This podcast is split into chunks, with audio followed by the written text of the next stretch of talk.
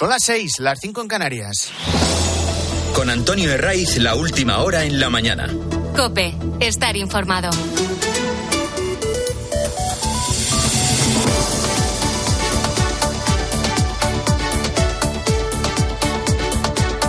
¿Qué tal? Muy buenos días. Estrenamos aquí la mañana del fin de semana de Cope. Es 20 de enero. El Santoral nos lleva a la festividad de San Sebastián. Ya que no hay nada mejor que madrugar en sábado. Bueno, sé que alguno dirá, con la que hay ahí fuera, como para salir de la cama, ¿verdad? Sí, sí, ha sido una noche heladora, especialmente en ese corro que forman las provincias de Segovia, Soria, Guadalajara, Zaragoza y Teruel. Lo peor hasta ahora sigue estando en Soria. Los termómetros se han desplomado por debajo de los 10 grados bajo cero. La previsión hablaba de mínimas de hasta menos 15 grados. Y esto tiene una consecuencia. La nieve que ha caído ha comenzado a helarse y las placas de hielo complican aún más la circulación en las carreteras. Hay un punto de Soria, que es la Nacional 122, en el tramo que va desde la capital soriana a Ágreda, donde ha tenido que intervenir la unidad militar de emergencias. Ahí estuvo nevando prácticamente sin parar durante 12 horas y por mucha sal que lanzaban las máquinas quitanieves a la carretera, la nieve empezó a acumularse. A partir de ahí, varios camiones se cruzaron por el deslizamiento de los neumáticos, quedaron atravesados, bloqueando los dos carriles y dejando atrapadas durante horas a casi 600 personas, entre ellas Álvaro. Vengo de Barcelona, destino Burgos, pasando por Soria y estoy por la Nacional 122, a la altura de un pueblecito que se llama Alde Alpozo. Y aquí llevo desde las 3 y cuarto de la tarde parado porque, bueno, pues ha nevado y se ha preparado un poco lío. Poco a poco hacen convoys de 6, 5, 6 camiones y suben algún repechillo, que es donde está el problema, porque patinan los camiones y tal, pero bueno, poquito a poquito, poquito a poquito, pero bueno, que aquí llevamos desde las 3 de la tarde. Bueno, así estuvieron decenas de vehículos eh, hasta las 11 de la noche, que es cuando los servicios de emergencia, Guardia Civil y los efectivos de la Unidad Militar de Emergencias consiguieron desatascar ese punto dejando limpia la calzada. Situación ahora mismo en las carreteras. Tenemos medio centenar de vías con muchos problemas. Seis forman parte de la red principal y está prohibido el tránsito de camiones en varios tramos de autovías, por ejemplo, en la A1 en el Bellón, en la Comunidad de Madrid, en la A2, a partir de Trijueque, en Guadalajara, en Teruel, desde la capital hasta eh, Monreal del Campo, también en Soria, Medinaceli, en Segovia, en la A50 en Ávila Capital. En fin, bueno, eh, esto en, en, ese círculo que forman las provincias de Segovia, Soria, Guadalajara, Zaragoza y Teruel. Luego, además, en Badajoz hay varias carreteras cortadas por inundaciones. La salida a Talavera la Real, por ejemplo, o a Novelda del Guadiana. En fin, eh, eh, mucha precaución si vas a circular por esos puntos donde la nieve, ahora el hielo, dificulta, como digo, la circulación. ¿Qué previsión tenemos? Además del frío hasta ahora, de la nieve que permanece en las carreteras y del hielo en la calzada, hay que decir que esta borrasca, bautizada como Juan, es pasajera partir de mañana remite y se queda el frío. Prevemos que la borrasca termine su paso por la mitad sureste peninsular y Baleares. Las temperaturas descenderán siendo avisos rojos por riesgo extremo de temperaturas de hasta menos 14 grados en Soria. Este domingo esperamos cielos poco nubosos a excepción del extremo noroeste principalmente, donde podrá haber alguna lluvia débil en el extremo más occidental de Galicia. Es Cayetano Torres de la Agencia Estatal de Meteorología que avanza lo que vamos a tener en las próximas horas. Y además del temporal y de la nieve, ¿qué? No pasa una semana en la que el gobierno de coalición no nos regale un nuevo cambio de opinión. Esto del cambio de opinión es para que luego no digan que no respetamos eh, la terminología de Moncloa y la doctrina del propio Sánchez. Lo último viene a cuenta del respeto a los jueces. Esto del respeto a los jueces es de primero, de, de manual, de primero de política. Y por eso vamos a recordar lo que ha dicho tantas y tantas veces el propio presidente. Máximo respeto a la independencia eh, de los jueces. Máximo respeto a la independencia de los jueces. Le ha faltado añadir eh, la verdad de las cosas es la realidad. Pero esto que hemos escuchado de Sánchez es anterior a la frase filosófica de este mes, antes de que el, el presidente pusiera pose aristotélica. Pedro Sánchez siempre ha presumido de que respeta la justicia, las decisiones judiciales y todos esos topicazos que, como te digo, son de primero de política. Eso en público. Y aquí la fonoteca está plagada de recursos que van en esa misma línea. Mire, yo siempre he sido respetuoso con las posiciones de los jueces, hasta incluso cuando no he tenido, eh, en fin, eh, la misma visión sobre determinadas sentencias. Todo esto ha cambiado desde el 23 de julio. Un cambio más. El pacto con los separatistas va incluso más allá de las cesiones a Junts, a Esquerra o a Bildu. Desde que se echó en sus brazos para seguir en Moncloa, se ha abierto un proceso de mimetización en el que es difícil distinguir quién es quién. Hasta ahora, lo hemos escuchado, el presidente del gobierno ha guardado mucho las formas en lo de señalar a los jueces. Pero no es casual, ni tampoco es algo individual que haya entrado con el hacha de guerra cargando directamente contra un magistrado una de sus vicepresidentas. Acusación con nombre y apellidos. En la Audiencia Nacional hay un juez que se llama Manuel García Castellón, que hasta el 23 de julio para los socialistas era un fenómeno. Investigaba casos que salpican al Partido Popular como la trama Kitchen o la Púnica. Entonces era un juez respetado y respetable. Hasta que ha tomado una decisión que no le gusta al gobierno. Y no porque les afecta a ellos, no. Sino porque les afecta a los separatistas catalanes que les sujetan en el poder. Es el juez que investiga lo de Tsunami Democratic, que son los que bloquearon el aeropuerto del Prat, los que llamaron a cortar carreteras y a incendiar las calles en colaboración con los CDR. En su último auto sobre esta cuestión, García Castellón ha insistido en calificar como delito de terrorismo contra el líder de Junts, Carles Puigdemont. Y aquí lo del terrorismo es la línea roja que dice el gobierno, que pone para lo de la amnistía. Bueno, esto hasta que lo, la deje de poner, esa línea roja. Pero como sabe que Bruselas no tragaría con la cuestión, pues se ha revuelto contra el auto del juez. Y la encargada de ponerle voz en la televisión pública ha sido la vicepresidenta Teresa Rivera, que no es que se haya echado al monte, no. Es que es la elegida por Sánchez para hacer ese trabajo sucio algunas eh, personas tienen cierta querencia por pronunciarse siempre en una misma dirección y en un momento particularmente oportuno. Este juez nos tiene eh, acostumbrados a, salir a colación en momentos políticos eh, sensibles. Esa valoración de oportunidad es relevante. Una vicepresidenta del gobierno señalando a un juez con nombres y apellidos porque ha tomado una decisión que directamente no les gusta. Ya no son solo los de Podemos, que en estos son maestros, o los de Sumar, que también, o los de Esquerra y Junts, muy dados a señalamientos judiciales. Ahora, una vicepresidenta del PSOE, que por cierto, en el cónclave de los socialistas a ser elevada, va a tener más cargos también en, en Ferrat, en una clara mimetización con los más radicales. Este gobierno y yo en particular he sido absolutamente respetuoso con las sentencias, las declaraciones y los posicionamientos. Qué bien retrata la fonoteca siempre a Pedro Sánchez.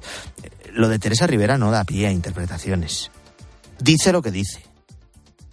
Señala sin piedad y acusa directamente al juez García Castellón de prevaricar, porque dice que juega con los tiempos en sus decisiones judiciales.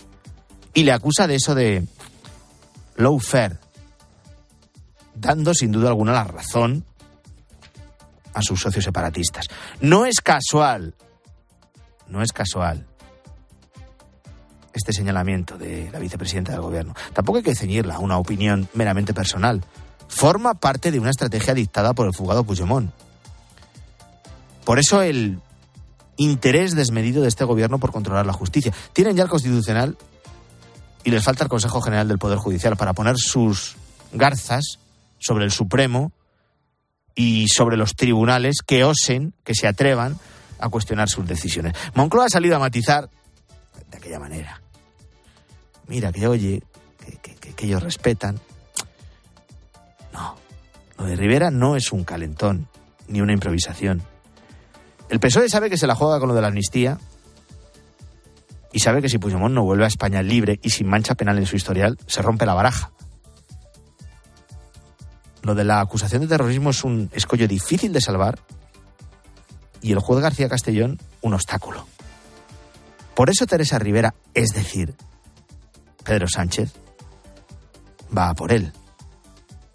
Va por él ahora. Porque antes, con lo de la púnica o con lo de la kitchen, estaban encantados con este juez de la Audiencia Nacional. Y en esta última trama, en la kitchen, sigue avanzando este magistrado. Lo último, pues apenas unas horas después de lo que acabas de escuchar de Teresa Rivera, daba un movimiento, este mismo juez. Y es la imputación de Francisco Martínez, número dos del Ministerio del Interior con Jorge Fernández Díaz, y también la imputación del que fuera director adjunto operativo de la policía, Eugenio Pino, por supuestas presiones a Luis Bárcenas y a su abogado. ¿En esto también juega con los tiempos el juez García Castellón? Estamos ansiosos por escuchar la opinión de Teresa Rivera, que es la misma opinión que tiene Pedro Sánchez. Están pasando más noticias, te las cuento titulares con Luis Calabor.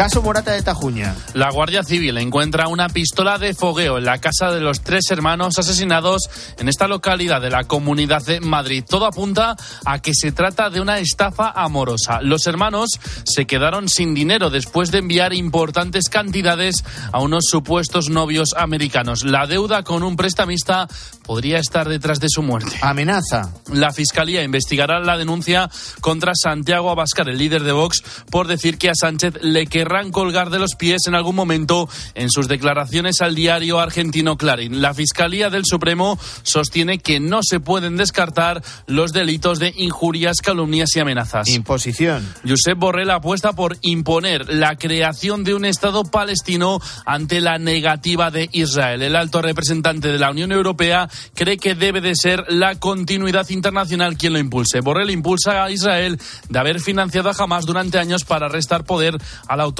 palestina. Así comienza la mañana del fin de semana de COPE. Son las 6 y 13, son las 5 y 13 en Canarias. Ya sabes que nos vamos hasta las ocho y media, que es cuando llega César Lumbreras, toca la chifla y convoca a todas las gentes del campo a Agropopular. Antonio Herray. La mañana. Cope, estar informado.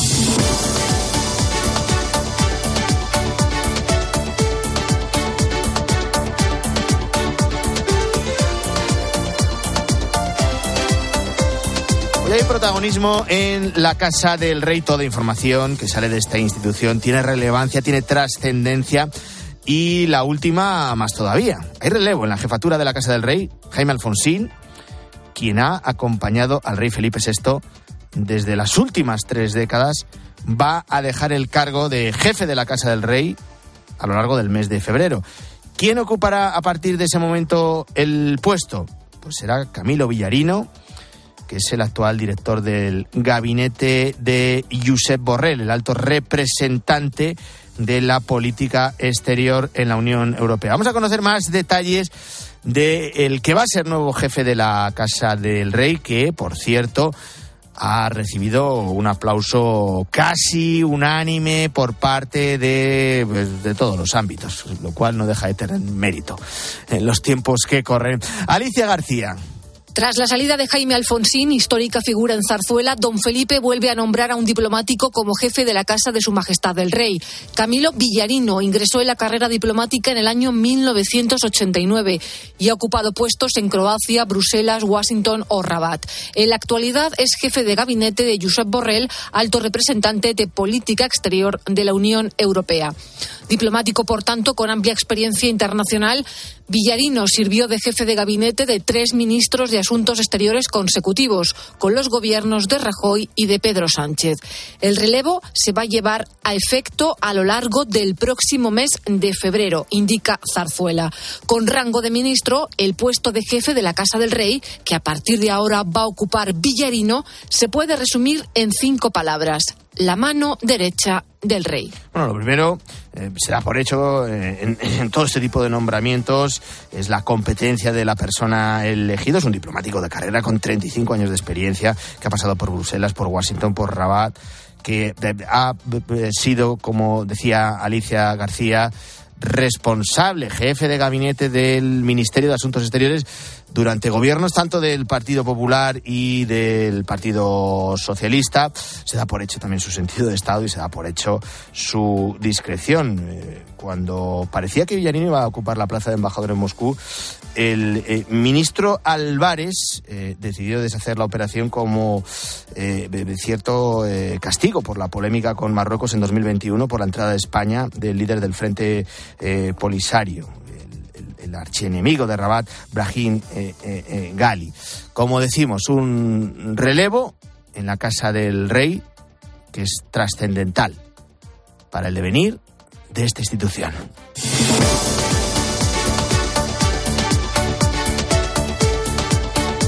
A esta hora las lluvias de la borrasca Juan van desapareciendo poco a poco, empieza, se queda el frío, Temperaturas que nos llevan a los 10 grados bajo cero en puntos de la provincia de Soria. La previsión llegaba hasta una mínima de menos 15 y a esta hora todavía hay algunos que eh, siguen con el susto tras haber quedado atrapados en distintas carreteras. Venimos desde Reus, eh, íbamos en dirección a Móstoles y pues nos ha pillado ahí en la salida de Zaragoza y hemos estado pues dos horas y veinte más o menos ahí parados. Bueno, es Elena que circulaba, eh, como la acabamos de escuchar, en el entorno de la de Zaragoza capital otro de los que se han quedado atrapados es, eh, lo escuchábamos también Álvaro, en uno de los puntos en el que casi 600 personas han permanecido durante horas. Es el punto de la Nacional 122 en el tramo que enlaza Soria Capital con el municipio de Ágreda. Allí, junto con los servicios de emergencia, junto con la Guardia Civil, ha colaborado también los efectivos de la Unidad Militar de Emergencias.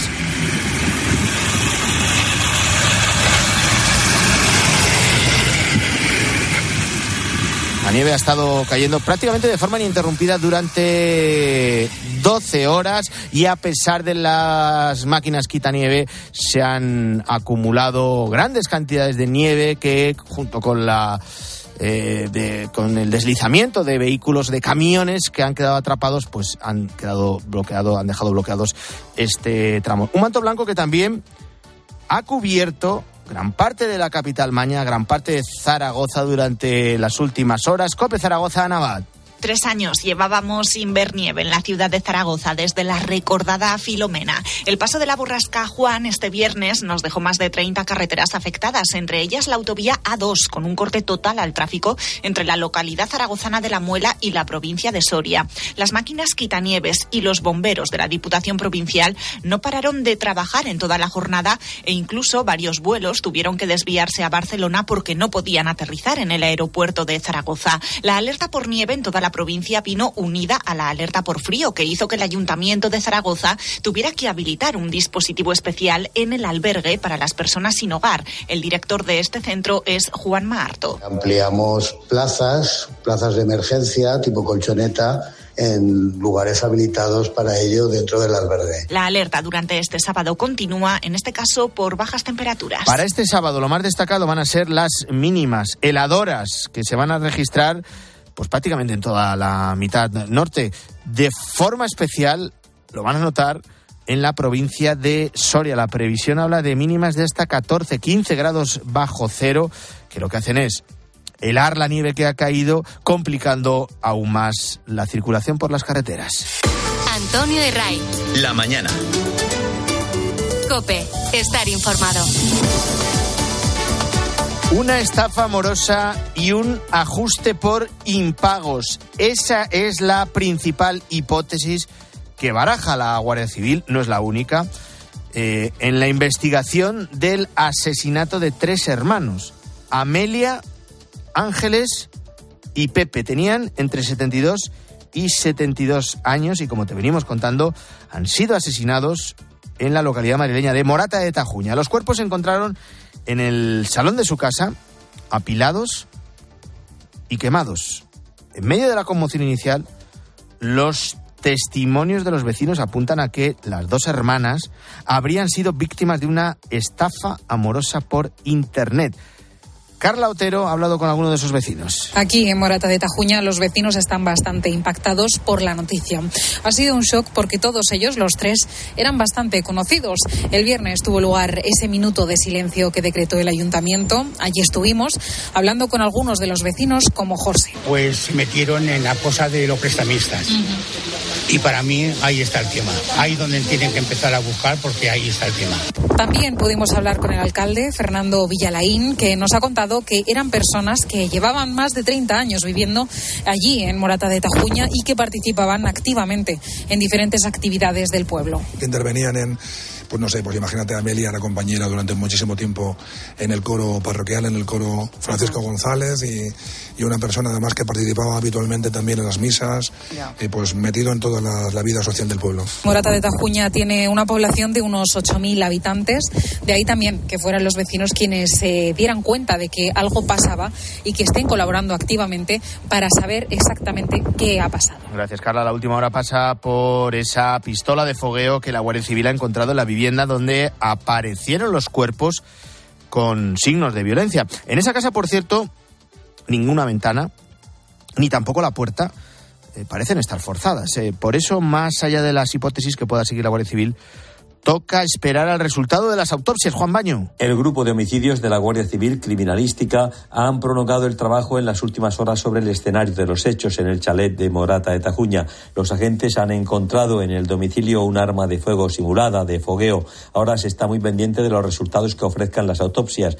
Las primeras impresiones, las heridas, la disposición de los cuerpos ya llevaron desde el minuto uno a barajar la hipótesis de una agresión externa. Estaban apilados, calcinados de manera parcial en un intento claro de eliminar pistas, había sangre. Las autopsias a los cuerpos ya se han iniciado este viernes. Se está pendiente de los informes preliminares. Los forenses fijarán la forma y la data de la muerte, aunque los vecinos los echaban en falta desde hace en torno a un mes habrían sido asesinados, por lo tanto, antes de Navidad. Hace unos meses los vecinos cuentan cómo Amelia, de 72 años, la menor de los tres, Ángela tenía 74 y José 77, fue golpeada en la cabeza con un martillo por parte de un individuo al que llaman los vecinos el pakistaní. Ese individuo está en el punto de mira de los investigadores.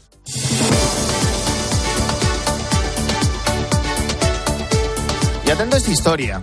La hemos conocido en Herrera en Cope. La protagoniza José Joaquín Sánchez y hasta hoy era clarinetista de la banda municipal de Barcelona. Lleva tocando el clarinete en la banda desde hace 27 años. Esta semana Joaquín ha perdido su trabajo. Era interino. Y el motivo no es otro que no tener el título de C1 de catalán, que es el que exige la Generalitat de Cataluña para determinados trabajos? Porque, bueno, eh, en ningún momento se me ha requerido titulación alguna en todos los años que llevo la banda municipal, pero bueno, eh, es que de hecho, pues, ¿cómo no voy a entender catalán, no? Perfectamente. Lo que sí es que, bueno, el nivel requerido como C1, pues no, no, lo, no lo poseo, ¿no? C1, que es el, el, título que va después del... Eh, que es el que exige, en este caso, el título oficial que exige la Generalitat, que va detrás del, del, del B2, que es prácticamente eh, ser eh, bilingüe en este caso. En COPE, este músico le decía a Carlos Herrera que estamos ante un trato claramente discriminatorio. Eh, se discrimina totalmente por, por, por origen a una persona que no, eh, es utilizar la lengua para, para, para, para, eliminar a una persona que venga de otra comunidad autónoma, ¿no? Esto me parece muy grave lo que está sucediendo en España. Y, y bueno, eh, en, en, hay muchísima gente afectada cada vez más pero bueno, en mi caso, gracias a la asociación Hablamos Español, estamos intentando luchar contra esta discriminación, ¿no? Por, lengua que no me parece justa. José Joaquín Sánchez, sevillano, que lleva 27 años como clarinetista, tocando el clarinete en la banda municipal del Ayuntamiento de eh, Barcelona. Una situación totalmente discriminatoria porque la titulación no cambia nada. Como cuenta Joaquín, nunca, nunca ha tenido ningún problema para adaptarse he tenido una gran relación con todos los compañeros, ha habido un respeto a, hacia mí y yo, por supuesto, jamás eh, he tenido problemas en entender el catalán porque es que eh, eh, todos los ensayos se hacen exclusivamente en catalán. O sea, es que no hay ningún tipo de problema, ¿no? Por cierto, que mientras el catalán es una exigencia que va a más en Cataluña para determinados trabajos, incluso mm, obligatorio en este caso para tocar el clarinete en una banda eh, municipal, en la comunidad valenciana el valenciano va a pasar a ser un mérito inferior para trabajar en la sanidad pública. La formación médica tendrá más peso que el conocimiento del valenciano para obtener más puntos de cara a oposiciones y concurso de plazas. Antonio de Ray. La mañana. Cope, estar informado. Ha llegado el día. Miles de sanitarios van a realizar este sábado el examen del MIR 2024. Más de 30.000 aspirantes lucharán por las 11.600 plazas que el Ministerio de Sanidad ha ofertado este año. La cifra supone un aumento de un 3,9% con respecto al año anterior. Las pruebas se van a desarrollar en 28 localidades, al menos una por comunidad autónoma y en 622 mesas de examen. Empieza a partir de las 4 de la tarde. El incremento principal en la oferta se centra en la especialidad de médico de familia, una opción que es clave en el sistema sanitario y también la que ofrece eh, eh, más vacantes, pero a la vez una de las que mayor tasa de abandono presenta. Manuel Meilán eh, tiene 25 años y aspira entrar en la terna. ¿Cómo se encuentra? Él mismo nos lo ha contado a mediodía, Cope. Eh, nervios, nervios es lo que en estos momentos sobra, la verdad. Pero bueno, intentando llevar las cosas con la máxima calma que, que podamos tener. Mañana yo creo que hay que ir ya, o sea, lo que no hemos hecho, yo creo que en seis meses, siete meses que hemos estado ahí, más los seis años de carrera, yo creo que en una tarde tampoco. Ya mañana se acaba y ya mañana podemos volver a la tranquilidad mañana por hoy sábado. En los últimos eh, años la dermatología, cirugía plástica y cardiología han sido las especialidades más demandadas. Mucho menos interés hay por la atención primaria, donde precisamente más profesionales se necesitan en estos momentos, casi 2.500. Manuel apunta a, a, las razones por las que eh, eh, no quieren optar a ellas, que son sobre todo económicas. No resulta atractiva por una sencilla razón, que son las condiciones. Yo creo que hay un más estigma a nivel social sobre la especialidad como tal, porque yo creo que es una especialidad que es bonita, es muy bonita. Yo este último año he rotado por, por medicina de familia y he salido súper feliz, pero es cierto que las condiciones, esto no es un secreto para nadie, las condiciones no son buenas. Es una de las especialidades eh, con peores condiciones. Todo es la base de este sistema sanitario y debería ser una de las mejores especialidades a nivel de, de, pues de calidad. Y del MIR nos vamos a otro examen, también clave para muchos. Te hablo del nuevo borrador de la selectividad que será aprobado en pocas semanas. La principal novedad es que la asignatura de Historia de España deja de ser materia obligatoria de examen.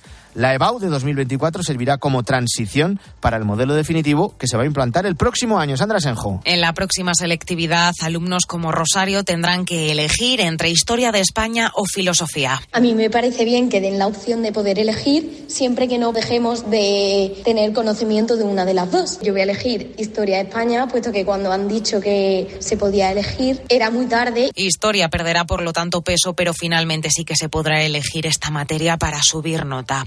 Es decir, quienes escojan filosofía en la parte obligatoria podrán hacer historia en la optativa y viceversa. Una posibilidad que en un principio no se iba a plantear. Iñaki Rivera es profesor de filosofía. Ambas son materias que fomentan el pensamiento crítico. Habría que equilibrar un poquito más sus currículums, sus contenidos y sus horas semanales de docencia. Y habría que plantearlas como materias de comentario de texto, no tanto materias memorísticas. Esta selectividad de transición pasa por plantear preguntas que se acerquen a la realidad de los alumnos, a situaciones cotidianas, para huir de un modelo puramente teórico. Sin embargo, los docentes creen que seguimos muy lejos de los objetivos que se persiguen con todos estos cambios. Antonio Herray. La mañana. Cope, estar informado.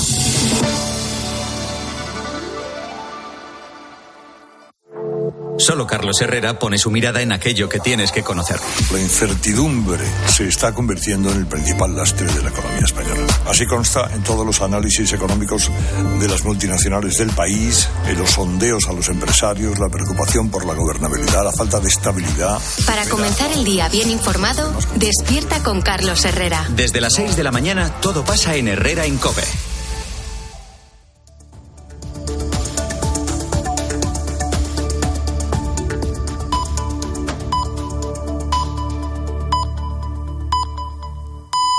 Son las seis y media, las cinco y media en Canarias.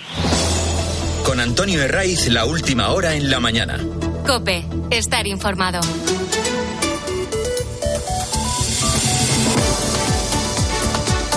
¿Qué tal? Muy buenos días, bienvenidos si eres de los que te incorporas a esta hora a la mañana del fin de semana de COPE. Si sales fuera a esta hora, ¿qué te vas a encontrar?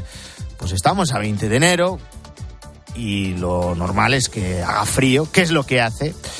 Con mínimas previstas de hasta 14-15 grados bajo cero en puntos de la provincia de Soria, que lo que están haciendo es helar la nieve que ha caído en las últimas horas y que en puntos de la provincia ha sido especialmente densa, complicando la circulación. Nieve que ha caído también en Segovia, que ha caído en la provincia de Guadalajara en el norte, en Zaragoza, en Teruel y que ha complicado, ya digo, la circulación en numerosos puntos, como en la carretera nacional 122, en el tramo que va desde la capital soriana hasta Ágreda. Este es el sonido de la unidad militar de emergencias, de los militares que han tenido que acudir para ayudar a liberar a las casi 600 personas que han permanecido atrapadas durante horas en ese punto. No han sido liberadas por completo hasta las 11 de la noche.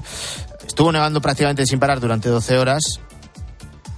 Alguno de los camiones que circulaba por esa vía quedó completamente atravesado cortando la circulación en los eh, dos carriles y una de las personas que ha permanecido en ese punto atrapadas ha sido Mario de Barcelona y desde Zaragoza en el camino ha empezado a nevar eh, bastante fuerte y totalmente parada. Vamos, hay una fila de, coches enorme. Sí que pasa la Guardia Civil de vez en cuando y sí que hemos ido, hay previsores y hemos rellenado el, lo que es el depósito del coche por si acaso, pero poco más. Eh, agua sí, comida no. Llevamos pues unas tres horas aproximadamente la recta antes de un pueblo que se llama Matalebreras en la provincia de Soria, pero vamos, en estas tres horas yo creo que habremos avanzado 100 metros, no, no más. Son las consecuencias de la borrasca Juan, que está dejando nieve, que está dejando lluvias muy intensas y que va a ser pasajera porque ya a partir de prácticamente este mediodía, se va a ya mañana, va a ir remitiendo. Eh, acostumbrados, acostumbrados a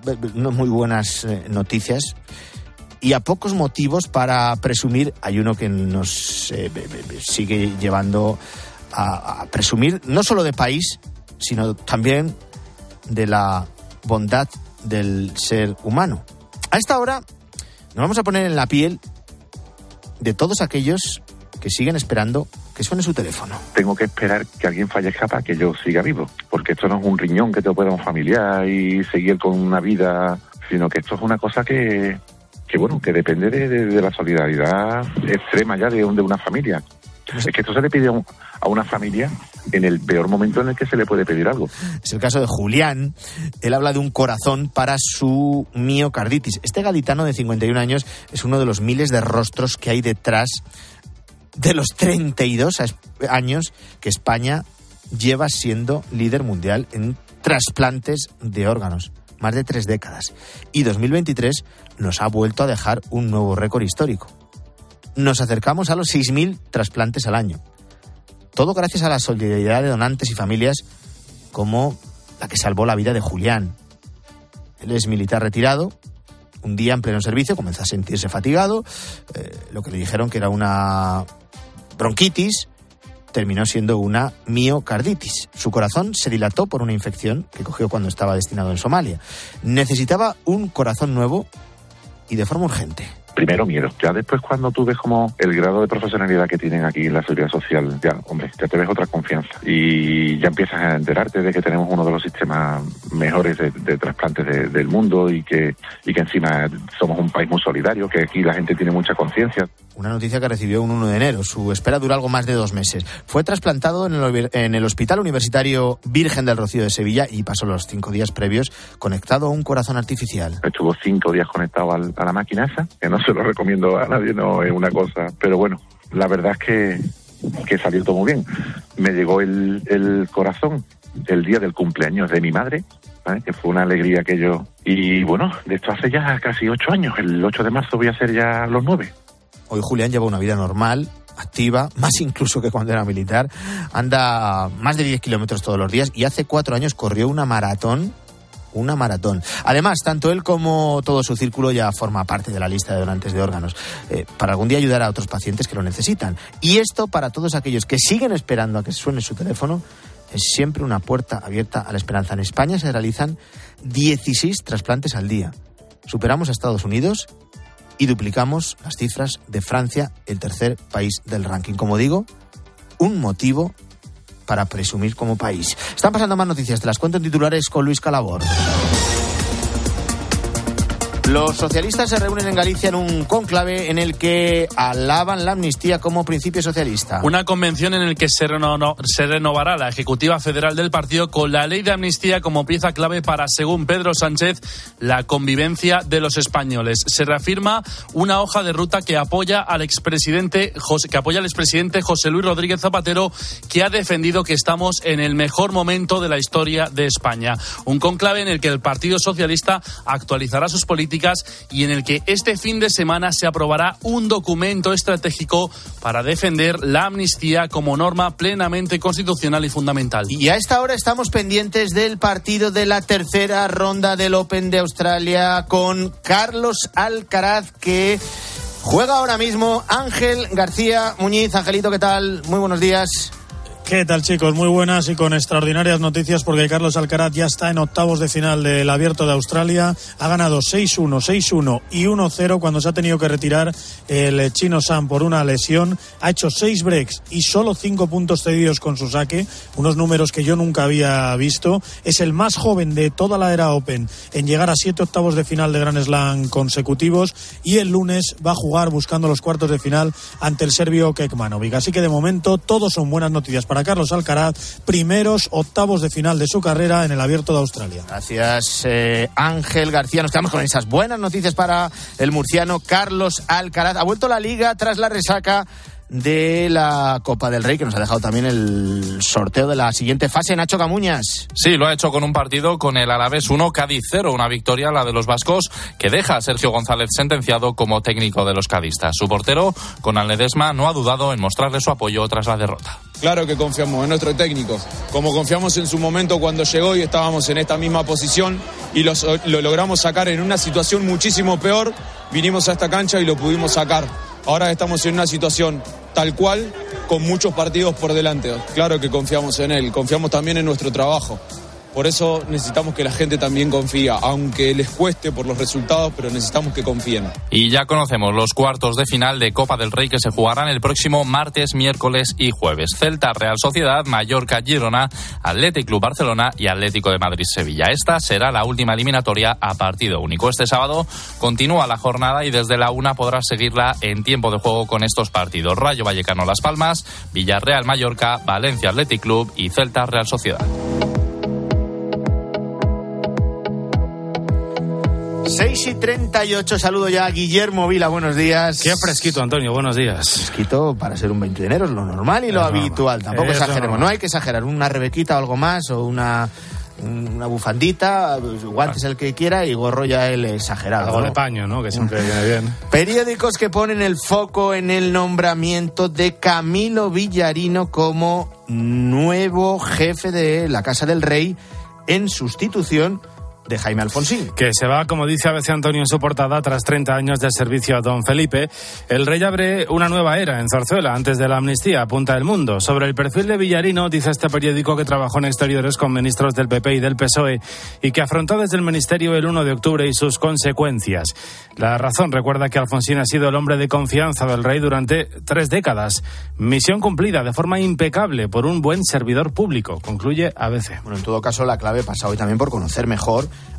al nuevo jefe de la Casa del Rey, por saber quién es Camilo Villarino. La mayoría de periódicos destacan que ha trabajado en exteriores con ministros de PP y de PSOE.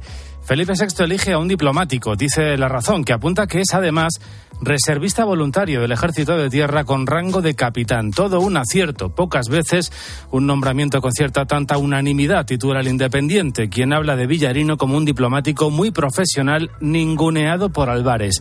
Más adjetivos que leemos en la prensa, dice de él el país, que es muy discreto, leal, al que se le da bien apaciguar las aguas y, según este diario Antonio, algo conservador. Saber qué entiende el diario El País por algo conservador. Bueno, hoy hay otro protagonista indirecto, en la mayoría de las portadas, es el juez de la Audiencia Nacional, Manuel García Castellón, a cuenta de los ataques recibidos este viernes por el gobierno. Sí, el Ejecutivo carga contra el juez García Castellón por investigar a Puigdemont, resume ABC. El mundo concreta aún más. El gobierno y sus socios señalan al juez que investiga a Puigdemont.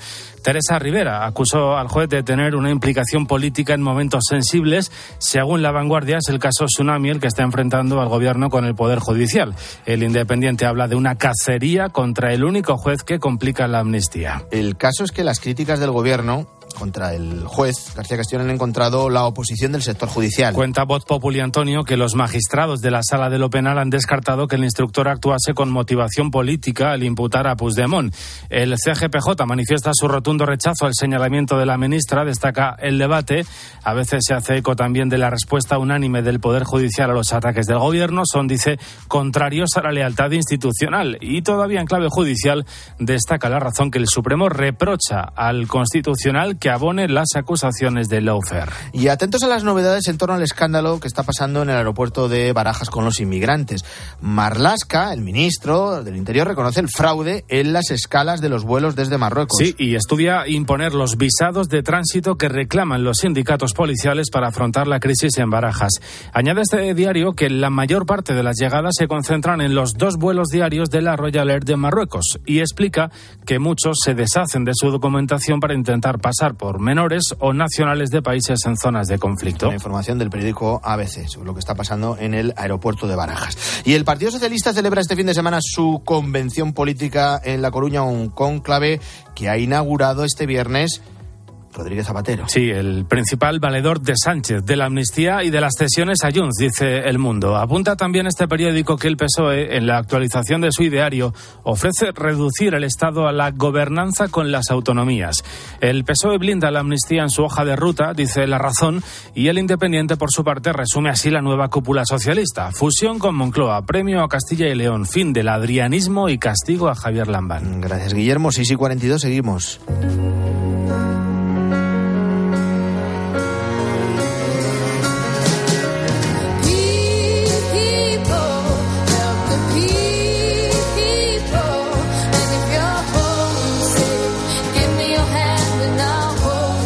En orden lo que pasa dentro y fuera, con ese cónclave del PSOE, con refundación incluida de principios para avalar las cesiones a los separatistas.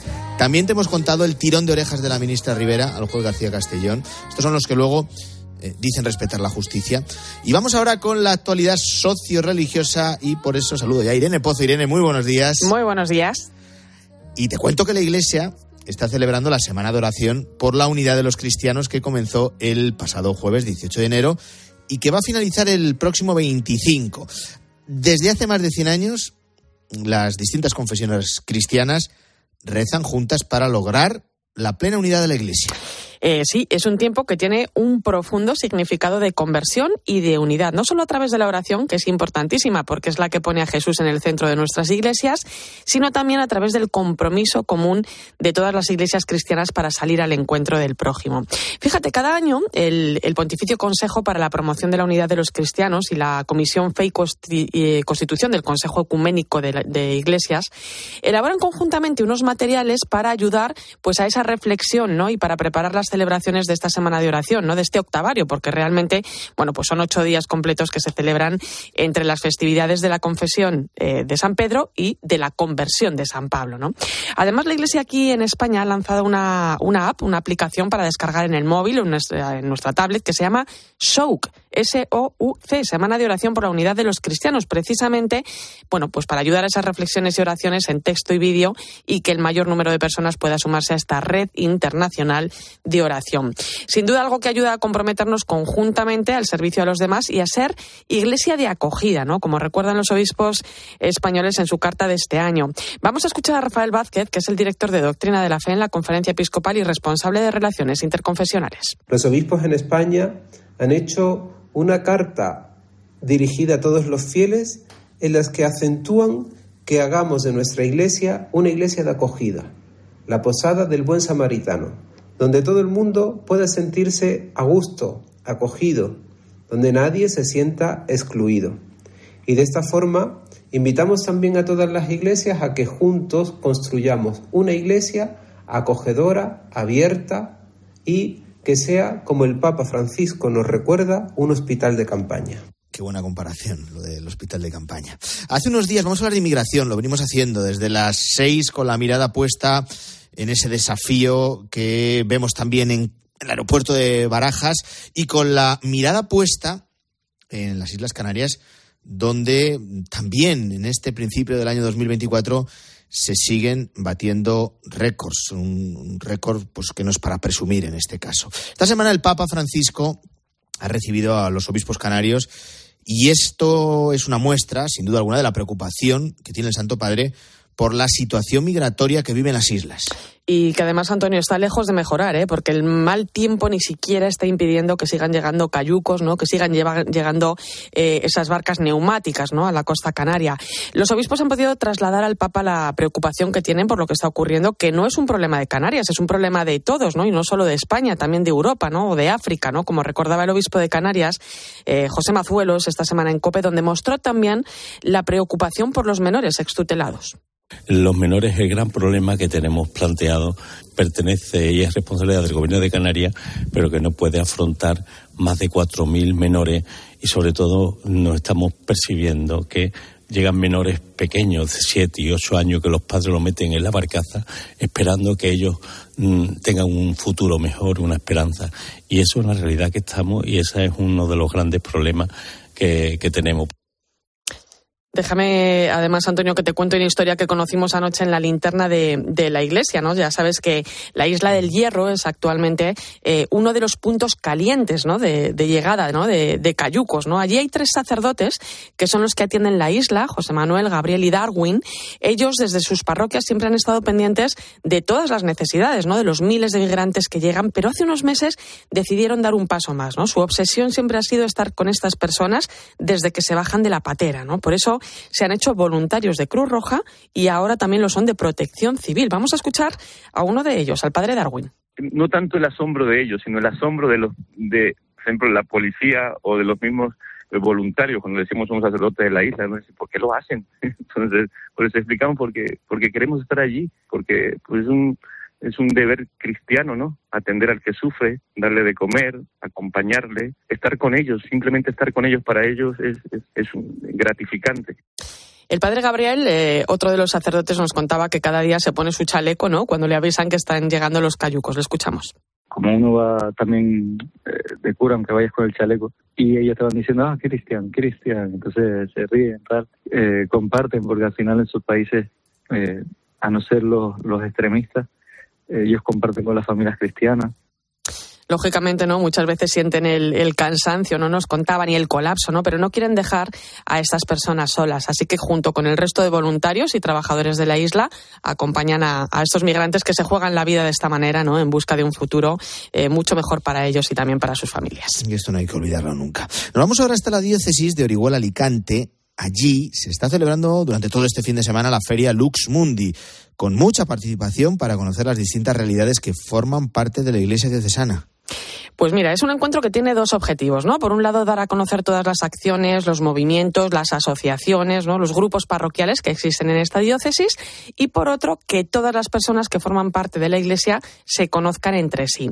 Está abierta para todos, eh, busca quitar también un poco los prejuicios, ¿no? Que a veces existen incluso dentro de la propia Iglesia y que todos se sientan como una gran familia, ¿no? Así nos lo contaba el vicario de evangelización de esta diócesis de Orihuela Alicante, Miguel Ángel Cerezo. Podernos mirar a la cara con transparencia, sin, sin ninguna, sin ninguna eh, etiqueta que nos vaya marcando si este de un movimiento, si este de otro, de una asociación o de otra asociación, sino somos cristianos que estamos dando la vida y que queremos seguir trabajando en medio de esta iglesia diocesana de Orihuela Alicante en las instalaciones de la Feria de Alicante, que es donde se está desarrollando eh, esta iniciativa, eh, bueno, pues estas actividades eh, que ponen de manifiesto que la Iglesia está viva, se pueden vivir allí, se pueden visitar y conocer.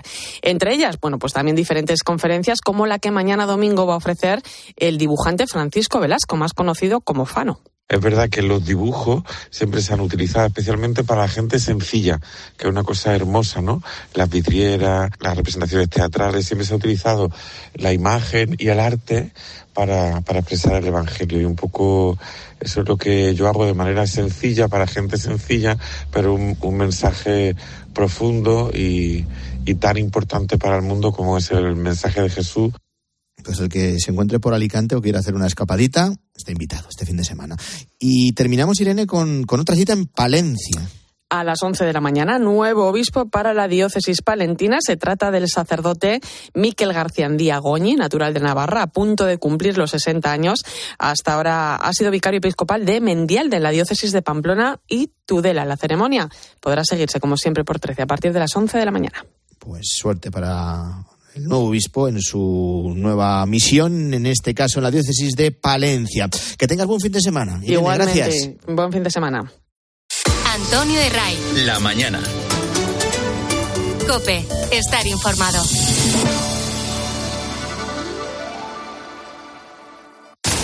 El asesino ha sido ejecutado, Abre los ojos. Sé más observador. pero la maldad nunca muere.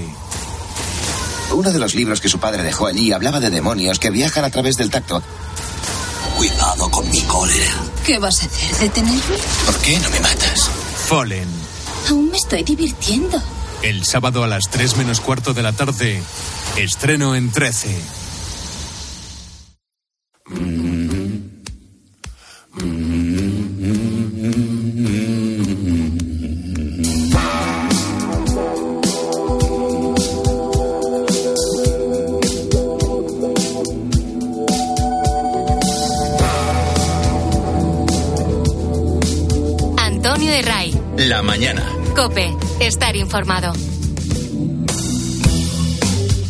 En la mañana del fin de semana de COPE nos vamos a situar ahora en el Mar Rojo con una crisis desatada que puede tener consecuencias para nuestro bolsillo. Es una derivada más de la guerra en Gaza, te venimos contando, los ataques de rebeldes hutíes desde Yemen a buques mercantes como respuesta a la ofensiva israelí sobre Gaza. Y luego la contestación de esa coalición internacional liderada por Estados Unidos y Reino Unido en forma de bombardeos que está obligando a las navieras a buscar alternativas a la principal ruta marítima entre Asia y Europa, que es el canal de Suez. Hay que recordar que por ahí pasa cerca del 30% del tráfico mundial de contenedores. Vamos a aclarar todo esto con la jefa de economía de COPE. ¿Qué tal? Marta Ruiz, buenos días. Buenos días, Antonio. Eh, y las navieras, eh, pues lo que están haciendo es eh, pues tener que dar rodeos, ¿no? Por la costa africana y esto está haciendo que las mercancías tarden más en llegar, 10 días más de media. Y claro, esto por supuesto lo que hace es que el coste sea mayor, ¿no? Es de, lógica. Desde AECOC, la patronal de fabricantes y distribuidores, ya nos reconocen que están empezando a notar dificultades en el suministro de algunas materias primas e incluso productos eh, finalizados como el textil y los muebles. Ahora la pregunta que nos hacemos, eh, Antonio, es si estos problemas de eh, suministro pueden desembocar en una rotura de la cadena de, los stocks y, empujar al alza una inflación que, bueno, parecía haber tomado ya ese camino de moderación. La pregunta es si vamos a vivir eh, de nuevo una crisis eh, como la que nos sobrevino tras la reactivación eh, pospandémica. Pues todas estas cuestiones se las vamos a trasladar a uno de los analistas de cabecera de la mañana del fin de semana de COPE, que es Raymond Torres, director de coyuntura de Funcas, la Fundación de Cajas de Ahorro. ¿Qué tal, Raymond? Muy buenos días. Hola, buenos días. Bueno, tenemos una inflación del 3,1%. Está lejos, es verdad, del pico de casi el 11 de julio de 2022. Eh, moderar los precios no ha sido fácil, eso lo sabemos todos. Y por eso la primera pregunta es directa. ¿Está en riesgo esta rebaja lenta pero sostenida de los precios? Bueno, pues yo creo que sí que es un riesgo. eh, esta disrupción de los intercambios internacionales eh, supone un riesgo. Sabemos, por ejemplo, según estimaciones del Fondo Monetario Internacional, eh, que bueno, cuando se duplican los fletes marítimos, eh, pues se añade aproximadamente seis décimas de inflación. Y seis décimas es exactamente lo que se espera en términos de reducción, de moderación de los precios eh, este año 2024. Por tanto, si realmente se mantuvieran los fletes en su vida actual, hay que recordar que los fletes han multiplicado por 3,5. Es decir, se han disparado por lo que acaba de contar Marta. Por los fletes, Raymond, son el coste, ¿no? Para que se entienda, para que el oyente nos entienda, ¿no? El coste, de lo que. El coste del transporte. Mm. Eso es. El coste de- del transporte marítimo se ha multiplicado por 3,5, por, por el 240%, ¿no? Y esto, bueno, eh, si persistiera, eso tiene que persistir durante mucho tiempo para que lo viéramos, pero si fuera así, sí que tendría una repercusión eh, en el IPC y también, bueno, pues sería mucho más difícil eh, no solamente eh, conseguir eh, una desinflación, que se afianzara la desinflación, pero también esto pondría en entredicho lo que todos esperamos, que es que el BCE proceda a ajustes de- a la baja de tipo de interés. Es algo de, de gran interés para las personas que nos escuchan, que tienen una hipoteca o que se han endeudado para cualquier cosa. Pues bueno, yo creo que puede tener repercusiones importantes. Hay, hay sectores que, como contábamos al principio, ya están notando esta crisis en el Mar Rojo. Esto se está traduciendo en retrasos en determinados sectores, en industrias como la del automóvil, en el sector eh, textil. Y hablando de la posible subida de los precios, que puede pasar también con el coste de la energía, porque de momento el petróleo eh, se mantiene, roza los 80 dólares el, barril de Bren, pero el mercado ya comienza a acusar las tensiones, Raymond. Sí, sí, sí. El, petróleo, bueno, por ahora reacciona, pero muy poco. Va oscilando en torno a 80 dólares, un poco por debajo. También el gas eh, ha reaccionado relativamente poco. eh, eh, porque efectivamente el impacto, el mayor impacto de esta crisis en el Mar Rojo es en las eh, mercancías, digamos, comerciales eh, que, no tienen que ver con estos suministros, con los hidrocarburos. Los hidrocarburos, de alguna manera, eh, bueno, se pueden reorganizar el suministro y sorteando en buena medida ese, ese bloqueo. Lo que sí puede tener un impacto en los hidrocarburos es eh, una extensión del conflicto a otros países de la región. Ya vemos, por ejemplo, eh, que, bueno que eh, el, el conflicto entre, entre Irán y Pakistán, un país ambos muy eh, realmente potentes eh, militarmente, eh, bueno pues está yendo a más y esto podría tener un cierto impacto, esto sí, en, en el suministro de hidrocarburos, ¿no? O sea que de momento eh, lo vemos sobre todo en el transporte de mercancías, que afecta sobre todo, como habéis dicho, ¿no? En sectores como el automóvil, la confección, etcétera. Pero eh, si se produjera una, una extensión, que es el mayor peligro del conflicto a otros países de la región, esto tendría una envergadura mucho mayor. Y la cesta de la compra, Raymond, porque eh, a los oyentes eh, energía y, y cesta de la compra, ¿no? Los alimentos. Es verdad que, eh, que eh, cerramos 2023 con una cesta de la compra un 7% más cara que hace un año. eh, la subida ha sido menor que el año anterior, pero claro, esto se va acumulando año a año. Entonces, ¿cuándo se va a volver a la, a la normalidad? Y sobre todo si toda esta tensión puede también poner en riesgo esa moderación de la cesta de la compra. Si la, si la tensión remite, si por ejemplo, bueno, pues de alguna manera se encuentra una solución eh, en Gaza, que sería lo, lo, más importante, ¿no? Y por supuesto también se encontrará alguna solución con los hutíes. Pues yo creo que eh, este, este rebote, ¿no? De los, del, del precio del transporte marítimo, estas disrupciones, pues no irán a más y se verán poco, ¿no? En, tanto en la economía como, como en la inflación. Pero eh, si persistiera, eh, yo creo que sí, que, que, bueno, se notaría en la cesta de la compra. Una cesta de la compra que por otra parte ya había empezado, a moderarse, vemos ya incrementos eh, mucho más razonables. Eh, en lo que, bueno, los, sobre todo los alimentos, también, por supuesto, la energía, la electricidad, bueno, pues se mantiene en cotas mucho más eh, normales, eh, pero claro, bueno, esto podría, claro, si se, si se, no solamente eh, se mantuviera esa tensión, ¿no? En el Mar Rojo, pero si además se extendiera, pues, claro, el escenario sería muy distinto, ¿no? Y lo notaríamos en el bolsillo, por supuesto. Además, teniendo en cuenta que los, los hogares han, bueno, han sufrido una pérdida de poder adquisitivo, pero han ido tirando del ahorro aquellos que, que disponían de ese colchón y han de esta forma eh, podido mantener el consumo, pero ya esa bolsa de ahorro eh, pues ha ido disminuyendo, ¿no? Entonces ya será mucho más, el impacto sería mucho más duro. Todo esto condicionado, como habéis dicho, a esos eh, posibles eh, nuevos conflictos internacionales. Y por eso hemos puesto la mirada en el Mar Rojo y en sus consecuencias que podemos notar todos en nuestros bolsillos. Lo hemos analizado con Raymond Torres, que es director de coyuntura de Funcas, la Fundación de Cajas de Ahorro. Gracias, Raymond. Un abrazo. Muy bien, muchas gracias. Un abrazo. Bueno, Marta, vamos a seguir muy pendientes sí. de lo que ocurre en Gaza, de lo que ocurre en el Mar Rojo y de todas las derivadas de la guerra en Gaza que pueden ser, pueden ser pues una puntilla, una nueva puntilla para la economía. Efectivamente, sin, sin lanzar un mensaje de alarma, Antonio, pues de nuevo vuelven las tensiones y las incertidumbres, pues que hemos venido contando eh, por otros motivos, eh, pues eh, en, en, los últimos meses, ¿no? Así que bueno, seguiremos de cerca toda esta cuestión. Que tenga un fin de semana, Marta. Gracias. Un abrazo, lo mismo.